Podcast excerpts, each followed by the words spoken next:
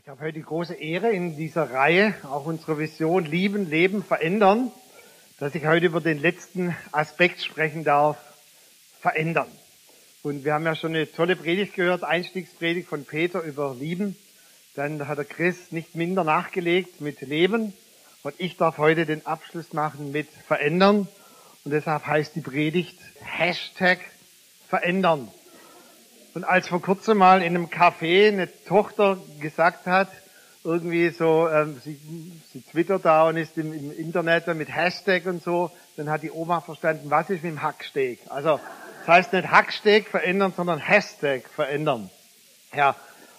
Ihr habt heute Morgen eigentlich alle schon eine prophetische Handlung gemacht. Ihr seid hierher gekommen und habt euch schon verändert. Cool, oder? Und wir haben heute Bereichsleiter eingesetzt, also wir sind voll in der Veränderung drin. Aber wenn man so über Veränderung spricht, dann kann es vorkommen, dass vielleicht dem einen oder anderen diese Veränderung nicht ganz so einfach fällt. Und da gibt es ein Sprichwort, ein chinesisches Sprichwort, und das heißt, wenn der Wind der Veränderung weht, bauen einige Menschen Mauern auf, ja, und einige Windmühlen. Also je nach so Persönlichkeitstyp tut man sich mit Veränderungen nicht ganz so einfach. Und als ich mal im Badischen gelehrt habe, bei einem Pastorentreffen über Veränderungen, dass wir über Veränderungen nicht alle gleich begeistert sind und auch nicht darauf reagieren. Da hat am Schluss eine Pastorenfrau ungefragt nach vorne gerufen und gesagt, ha, jetzt verstehe ich, dass mein Mann 15 Jahre immer ins Kleinwalsertal in Urlaub geht. Und dann hat er sie angeschaut und dann hatte ich keine Kontrolle mehr über das Seminar. Und er hat zu ihr gesagt, ja, hat dir das nicht gefallen? Worauf sie dann sagte, ha schon, aber ich tät mal was anderes ausprobieren. War das richtig ausgesprochen? Anderes, Bär? Gut. Ähm, und dann hat sie ihn gefragt, ja, was würdest du denn gerne tun? Und dann hat sie gesagt, ja, sie können sich vorstellen, mal auf den Flughafen zu gehen und so Last-Minute-Stand-by zu machen. Das war der Moment, wo er schier Mund-zu-Mund-Beatmung benötigt hat. Sein Gesicht wurde aschfahl in einem Moment weil Hacksteak verändern war für ihn nicht so einfach. Ich weiß nicht, wie es dir geht heute Morgen, ob du bei Veränderung Hurra schreist oder eher sagst, oh, Veränderung tue ich mich echt schwer. Ich glaube, dass unabhängig von unserem Persönlichkeitstyp wir als Christen dazu berufen sind, dass wir uns verändern. Und zwar nicht nur verändern, sondern verändern lassen. Immer mehr hinein in sein Bild, in das Vorbild von Jesus Christus. Und indem wir uns so verändern lassen, erleben wir auch etwas, dass wir dann immer mehr verändern in das Umfeld, hineinwirken, in das Gott uns hineingesetzt hat. Denn wir sind auf dieser Erde, um verändert zu werden und Veränderung zu bringen.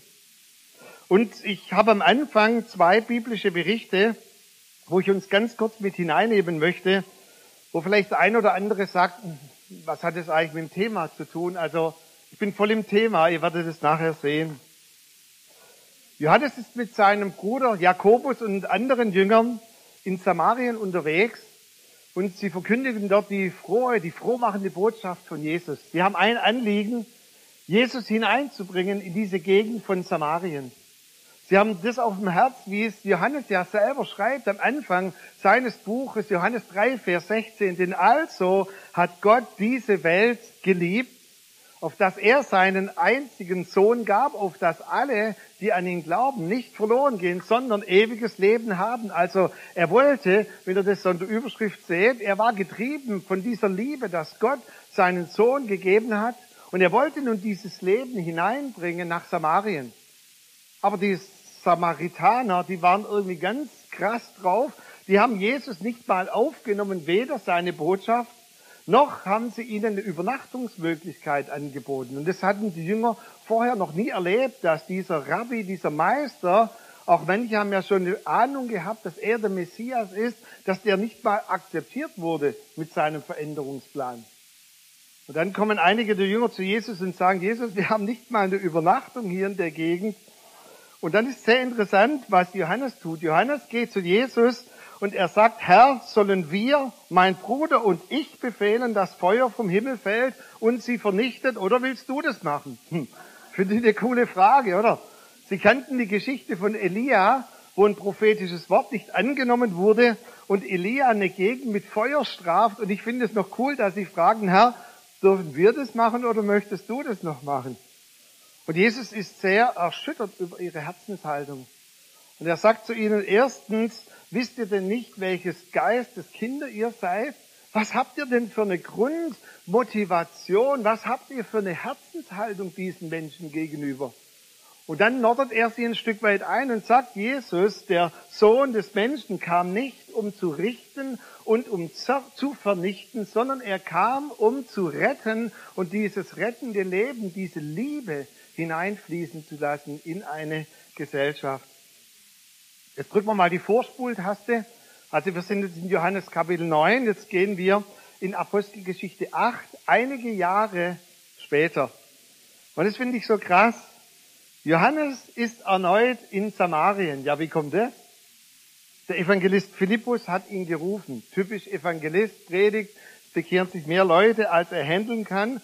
Und dann ruft er, Johannes, ich brauche Hilfe. Und es das heißt, Johannes ging mit Freude nach Samarien. Hoppla. Und er geht hin und denselben Menschen, denen er vorher noch das Feuer des Himmels wünschte, das heißt hier, er verkündigte mit Freude, er lehrte, er legte ihnen die Hände auf, sie empfingen den Heiligen Geist, sie heilten viele Menschen, sie brachten jetzt im wahrsten Sinne des, äh, des Wortes Veränderung hinein in diese Region. In diese Region, die er vorher noch platt machen wollte. Was war geschehen? Sie tun jetzt exakt das, was Jesus mit Veränderung meint. So ganz konkret die Liebe, die errettende Liebe, die verändernde Kraft zu hoffnungslosen Menschen bringen, dass sich eine Gesellschaft, die vielleicht ablehnend war, Jesus der Botschaft gegenüber, dass sie sich aufschließt, verändert. Und wisst ihr was? Ich finde es so krass, dass Johannes eigentlich diese Geschichte mit den sogenannten Donnersöhnen, dass er die nicht ausspart, sondern er erzählt die in seinem eigenen Evangelium. Das finde ich cool, oder? Er hätte es ja aussparen können, er hätte gesagt, ah, das lasse ich weg, so, ich war ja der Donnersohn, ja. Aber er sagt, hey, ich wurde von einem Donnersohn zum Apostel der Liebe. Und ich glaube, dass zuallererst Johannes sich verändert hat. Und als ich diese zwei Berichte diese Woche nochmal so gelesen habe, da sind mir drei Punkte gekommen, die, uns, die ich uns heute Morgen mitgeben möchte für Veränderung. Punkt Nummer eins ist, du kannst nicht verändern, was du nicht liebst. Ich sag's nochmal, du kannst unmöglich, nicht, niemals verändern, was du nicht liebst. Da fand ich das auch nochmal so gut, dass der Peter in diesem Lied dran geblieben ist und uns das nochmal wirklich zugesprochen hat. Unsere Identität ist, dass wir geliebt sind. Das ist nicht, was wir bekommen, die Liebe im Englischen, what we become oder what we are, sondern who we are. Was wir sind, ist, wir sind Geliebte.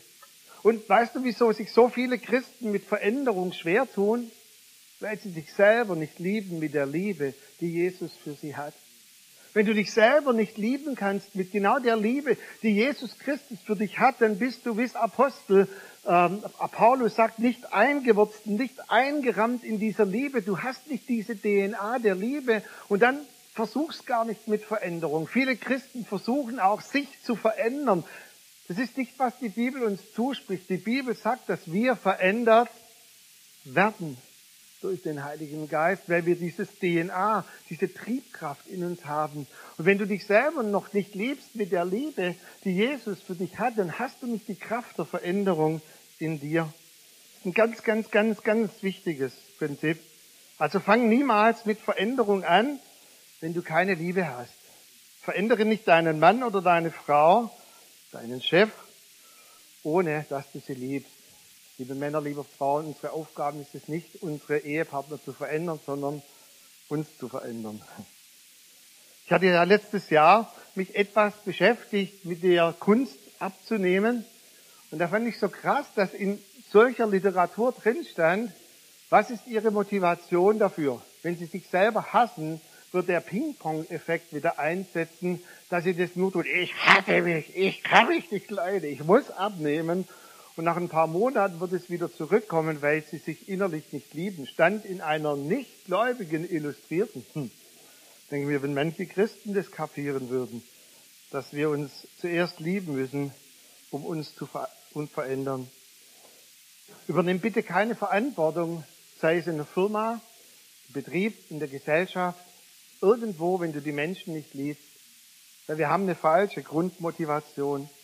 So wie Jesus gesagt hat, wir sind anderes Geistes Kinder, wir haben eine andere Haltung und wir können das Leben nicht hervorbringen, wenn wir nicht zuerst Liebe haben.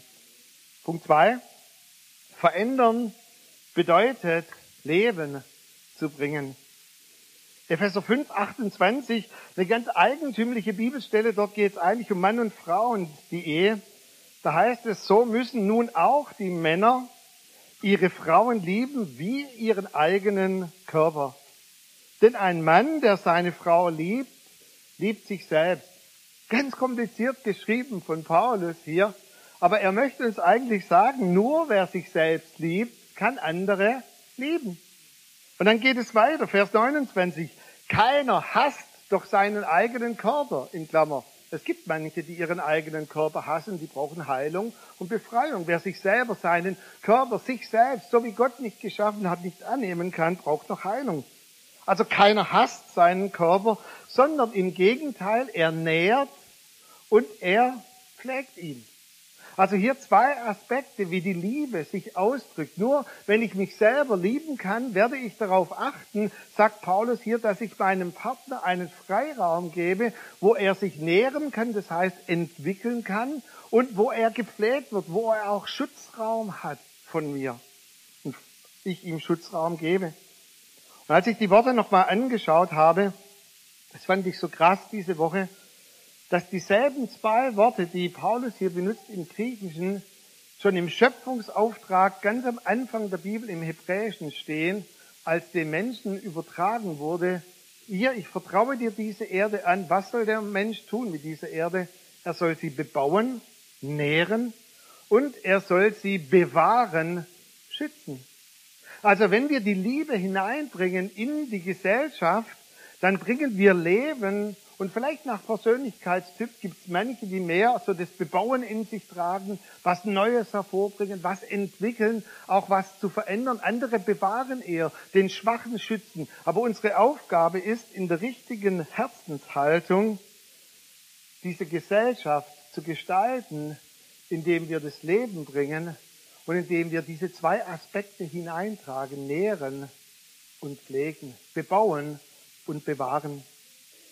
Und das Dritte, Autorität soll immer dienen. Ich meine, diese Frage der, der zwei Jünger, dieser Donnersöhne am Anfang, die kam ja nicht von ungefähr. Weil eigentlich hat ja die Mama der beiden Jünger die geschickt ja, zu Jesus, weil Jesus hat sehr viel über Autorität gelehrt. Und es ist ganz wichtig, dass wir nicht nur über Intimität lehren, wer wir in Christus sind, sondern dass wir dadurch auch Autorität haben. Also er hat ganz, ganz, ganz viel über Autorität gelehrt. Und dann hat die Mama so die beiden Jungs so äh, irgendwie einen Ellbogencheck gegeben und gesagt, hey, geh doch mal zu Jesus, ja. Und frag doch mal, sitzt ihr rechts oder links neben ihm im Himmelreich? Schon die Frage, oder? Also könnten da noch andere, also dürft ihr direkt neben Jesus sitzen? War gestern bei meinen Eltern und dann hat meine Mama liebevoll gesagt, gell, und du vergisst nicht, morgen ist Muttertag, hast aber Bibelstelle. Dann ich gesagt, hm, hm, hm, hab ich Mama. Ich rede über darüber, wie die Mutter der Donnersöhne immer ihre Kinder bedrängt hat, dass sie, ja, naja, also ihr wisst, heute ist Muttertag, ich hab's nicht vergessen. Und so fragen sie Jesus und sagen, hey Jesus, wer sitzt denn links und rechts neben dir? Und auch hier wieder korrigiert sie Jesus und sagt, Autorität ist immer dazu gegeben, um anderen zu dienen. Epheser 2, Vers 6, Gott hat uns mit auferweckt und er hat uns mitsitzen lassen in der Himmelswelt, in Christus. Ja, wir haben Autorität und es ist wichtig, dass wir wissen, dass wir Autorität haben.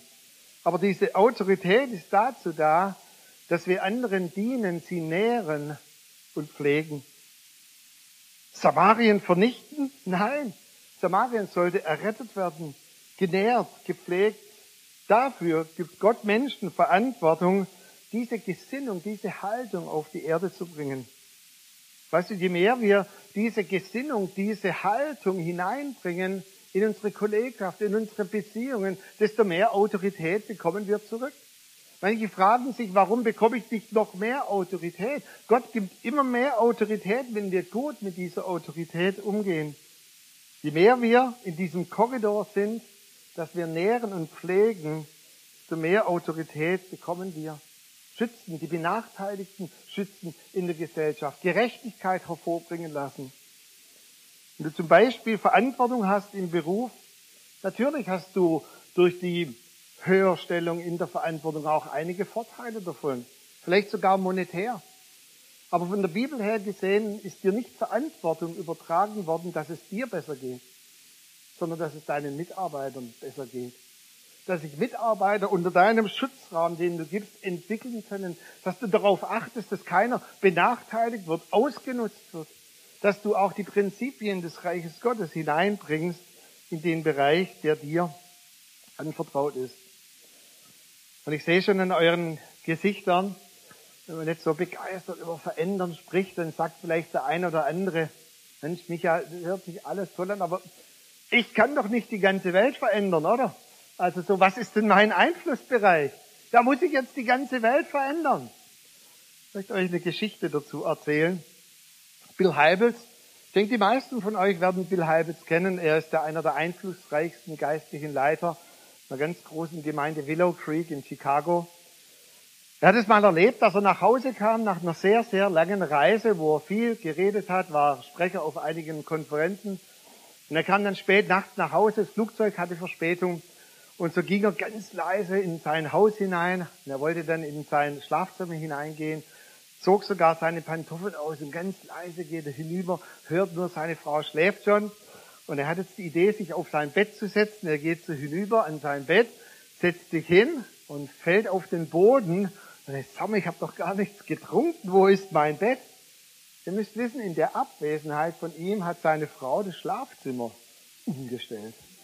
Und sie wurde wach, als er auf den Boden fiel und sagt, was ist los? Und sagte, Schatz, alles in Ordnung, ich bin da. Warum liegst du auf dem Boden? Und er schrie sie beinahe an, warum hast du das Schlafzimmer umgestellt? Und sie sagte aus dem Reflex raus, Bill, komm mal runter, du predigst doch immer so viel über Veränderungen. Lass mich's mal so übertragen.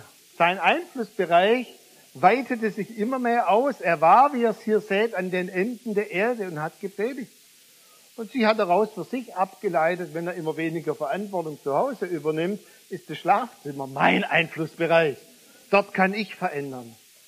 Weißt du, in der Bibel geht es gar nicht so sehr darum, wie viel oder wie wenig wir verändern, sondern dass wir genau in dem Einflussbereich, den Gott uns gegeben hat, Veränderung bringen. Paulus schreibt ein bisschen kompliziert in 2. Korinther Kapitel 10. Er sagt, es gibt so diese Apostel, dann gibt es Superapostel. Und klar, ein Apostel ist ein Gesandter, er möchte die ganze Welt verändern. Aber Paulus sagt dann, ich kann nicht von mir maßlos denken. Also ich schaff's nicht und er ist sich seiner Begrenzung bewusst. Ich, Paulus, bin nicht maßlos. Ich schaffe es nicht, die ganze Welt zu verändern. Und dann bringt er zwei Worte, aber ich will innerhalb von meinem Maß und von meinem Wirkungskreis den Menschen dienen. Und die Bibel lehrt uns durch so viele Gleichnisse und durch so viele Bibelstellen, dass jeder von uns verschiedene Talente hat, ein verschiedenes Ausmaß an Einfluss, einen größeren Wirkungskreis, mehr anvertraute Menschen. Hey, wenn du vielleicht nur übertragen ein, zwei Talente im Moment hast, dann sei glücklich. Du musst nur innerhalb von dem Wirkungskreis dienen. Wenn dir Gott Verantwortung gegeben hat in der Gesellschaft, in der Firma, du hast einen größeren Wirkungskreis, hast du eine größere Verantwortung, innerhalb von diesem Verantwortungsbereich zu dienen. Die Erwartung Gottes ist immer maßgeschneidert. Genau auf dich zugeschneidert. Jeder in seinem Einfluss, deine momentane Grenzen auch anzuerkennen und ich möchte nicht mehr dazu sagen, weil wir diese Woche am Donnerstag auch so immer so ein Follow-up-Lehrabend haben. Ich werde mit dem Phil Hummel zusammen noch ein paar Gedanken weitergeben. Wir werden da nochmal ganz dediziert, sehr differenziert hineingehen, den Unterschied zwischen Autorität, Einflussbereich und auch mal reflektieren mit, mit dir, was hast denn du für einen Einflussbereich momentan? Weißt du, es ist immer wichtig, genau in dem Einflussbereich zu dienen. Und wenn du darin dienst, wird Gott dir mehr geben. Ich kann mich noch gut erinnern, was heißt gut, ja, so vor den 15 bis 20 Jahren, doch, kann mich noch erinnern, geht noch. Als unsere Kinder noch kleiner waren, da haben wir gesagt, weil ich oft natürlich im Gottesdienst präsent sein wollte und auch musste, dass sie sich darauf konzentriert, auf unsere Kinder.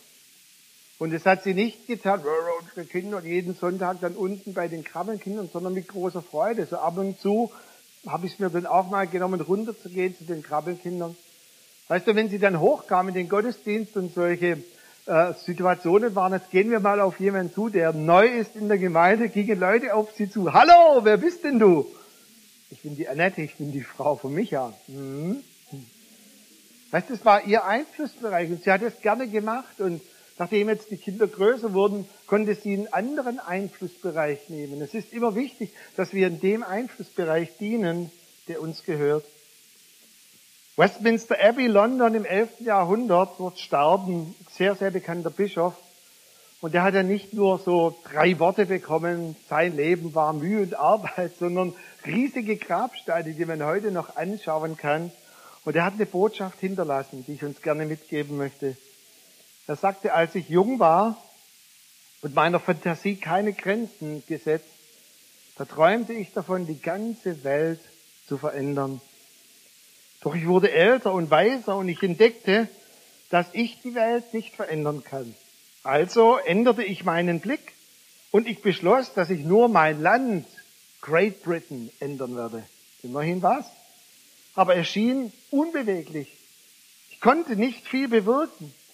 Als mein Lebensabend vor der Tür stand, unternahm ich den letzten verzweifelnden Versuch und entschied mich dafür, nur wenigstens meine Familie zu verändern, die, die mir am nächsten waren. Und dann schreibt er wörtlich, aber Herr je, nicht alle wollten von dieser Veränderung wissen. Und dann lag ich auf meinem Totenbett und mir wurde plötzlich klar, wenn ich nur mich selbst immer wieder verändert hätte, dann hätte ich ein gutes Beispiel meiner Familie gegeben und meine Familie hätte sich verändert. Durch meine Inspiration und Ermutigung hätte sich sogar mein Land verbessern können und wer weiß, vielleicht durch einige, die ich verändert habe, sogar die ganze Welt. Ich glaube nicht, dass dieser Westminster Abbey Bischof starb mit Verbitterung, aber mit einer riesigen Erkenntnis. Veränderung fängt immer bei dir an, geht in die nächste Einflussbereiche hinein und dem, der treu ist, wird Gott immer mehr geben. Hey, das fand ich nochmal sehr gut, wie er das gesagt hat. Letztes Zitat von Henry Ford. Henry Ford hat mal gesagt, also der Automobilentwickler, Hersteller, wer immer tut, was er schon kann, bleibt immer das, was er schon ist. Also als dreiviertel ergebnisorientierter Typ, der ich nun bin und auch nicht verleugnen mag. Wenn sich heute nach der Predigt nichts verändern würde bei euch, wäre ich total unglücklich. Also meine Absicht von der Predigt war, hey, dass ihr verändert werdet und dass ihr echt so richtig Lust habt, auch zu verändern. Dass ihr Veränderung hineintragt dort, wo ihr seid, in dieser Sendung lieben, leben und zu verändern. Und tut diese Woche nicht immer das, was ihr schon immer getan habt, sondern macht etwas Neues, seid mutig. Ich möchte zum Abschluss noch mal eine Geschichte erzählen und diese Geschichte ist aus Amerika und ging dann nach längerer Überlieferung immer wieder ein, als einfach die Geschichte von Joe oder Do You Know Joe? Es wird berichtet, Joe war in einer Stadt ein Trinker, ein Alkoholiker, ein hoffnungsloser Fall. Und er hatte nicht mehr lange zu leben. Und wie durch ein Wunder bekehrte er sich. Er veränderte sich. Ja, es veränderte sich alles in seinem Leben. Joe wurde zu einem der liebevollsten Menschen. Er arbeitete danach in dieser Einrichtung, in der er zum Glauben kam und kümmerte sich um andere Alkoholiker. Er war immer da, Tag und Nacht. Er erfüllte voller Dankbarkeit jede Aufgabe, die ihm übertragen wurde. Er wischte Erbrochenes und Urin auf. Er wusch die Betrunkenen, was vorher niemand tat. Keine Aufgabe war für ihn zu erniedrigend. Eines Abends war Gottesdienst in dieser Einrichtung und ein Mann, für den er besonders gesorgt hatte und für den er gebetet hatte, kam nach vorne. Und er warf sich auf die Knie und schrie und flehte Gott an, bitte verändere mich. Und er schrie und schrie und sagt, oh Gott, verändere mich und mach mich wie Joe. Und der Prediger sah ihn schroff an und sagte, hey, guter Mann, es wäre besser zu beten, mach mich wie Jesus. Verwundert schaute er, ihn, schaute er ihn an und sagte, ist denn dieser Jesus wie Joe? Weißt du, wenn wir Jesus hineinbringen wollen in diese Gesellschaft, sie können Jesus nicht anders sehen als an uns. Und die Frage wird sein, ist denn Jesus wie Joe, wie Mary? Ist denn Jesus so? Reflektieren wir Jesus? Weißt du, diese Geschichte habe ich ganz bewusst auch deshalb reingenommen. Joe kümmerte sich nicht so sehr darum, habe ich nun ein Talent oder vier oder fünf? Oder wie kann ich die Welt verändern? Joe lebte einfach die drei Prinzipien, lieben, leben, verändern, dort, wo er hineingesandt wurde. Und er erlebte, wie sich etwas veränderte, wie sich diese Einrichtung veränderte, Menschen zum Glauben kamen. Und deshalb möchte ich auch uns ganz bewusst wieder hinaus senden in diesen Alltag, dass wir nicht so sehr darüber nachdenken, ja, was ist jetzt mein Einflussbereich, sondern fang einfach an, diese verändernde Kraft dorthin einzutragen, wo du bist. Und lasst uns auch ganz bewusst in dieser Haltung hinausgehen. Wir verändern. Ja, wir wollen die Gesellschaft um uns herum schöner machen, angenehmer. Wir wollen sie gerechter machen. Aber weißt du, die allergrößte Veränderung, die wir bringen können, ist, dass wir Jesus bringen. Spüre gerade so vom Heiligen Geist ein, ein Drängen und da muss ich gehorsam sein und darauf eingehen. Weißt du, lass dich mal so sagen, dein Nachbar, dein Arbeitskollege, für die, die du verantwortlich bist, Natürlich freuen sie sich, wenn du es angenehmer, schöner, gerechter machst, wenn du ein toller Chef bist. Aber sie werden dir in Ewigkeit danken, wenn sie durch dich errettet werden und in Ewigkeit mit dir vor dem Thron Gottes stehen. Und ich glaube, dass wir vor lauter Veränderung manchmal so uns auch ein bisschen, wie soll ich sagen, damit zufrieden gegeben haben. Wir verändern, ja, wir, wir engagieren uns in der Gesellschaft, aber wir sind vor allem herausgerufen, die größte Veränderung hineinzubringen, dass Menschen durchbrechen vom Tod zum Leben. Und ich glaube, in diesem Korridor, wenn wir diese Grundhaltung in uns tragen, dann wird uns Gott noch viel, viel, viel mehr anvertrauen an Veränderung. Lass uns doch viel mehr erwarten, dass durch unsere Haltung, die wir auch verkörpern, Lieben, Leben verändern, dass eine echte Veränderung in die Gesellschaft hineinkommt.